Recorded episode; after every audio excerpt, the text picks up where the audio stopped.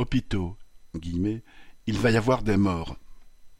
Par ces mots glaçants débutait l'appel des syndicats et collectifs des hôpitaux au rassemblement du 7 juin pour dénoncer, une fois de plus, le délabrement du système de santé dans le pays. Les soignants et l'ensemble du personnel le dénoncent, tour à tour en colère, désespérés, résignés et tous épuisés. L'hôpital est en danger d'asphyxie, les services d'urgence en particulier.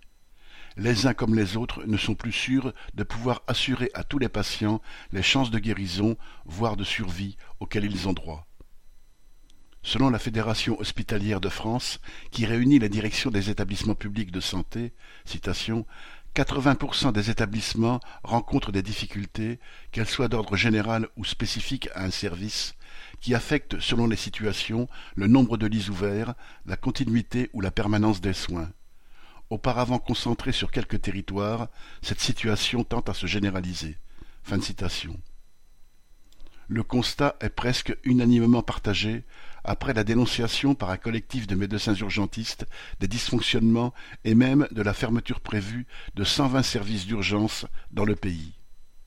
La mission flash, commandée par un Macron qui juge nécessaire de faire un bilan des difficultés, pourtant largement partagée par ceux qui s'y heurtent, a de quoi mettre en rage. Quant à la salle de bien-être pour soignants inaugurée par Madame Macron dans un établissement de Villejuif, elle se passe de commentaires. Un médecin urgentiste, Christophe Prudhomme, du SAMU 93, a estimé sur RFI que la situation est pire qu'au pic du Covid. Cette période normale, précédant les vacances, est vécue dans les services hospitaliers par un personnel épuisé, préférant démissionner en raison du sous-effectif insupportable. Dans l'ensemble des services, 15 à 20% des lits sont fermés en moyenne, faute de personnel, pourcentage qui monte à 25% dans certains services, comme celui du docteur Prudhomme en Seine-Saint-Denis.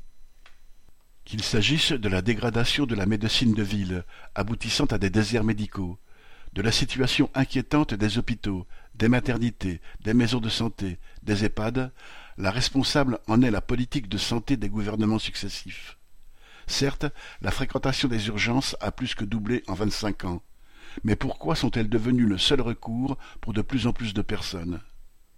De Roselyne Bachelot, qui inventait des gestionnaires de lits pour gérer la misère, à Olivier Véran, satisfait de son bilan, aucun ministre de la Santé d'aucun gouvernement n'a proposé d'embaucher les milliers d'aides-soignants, infirmiers, laborantins, médecins, ouvriers, brancardiers, manipulateurs radio, etc., qui sont nécessaires.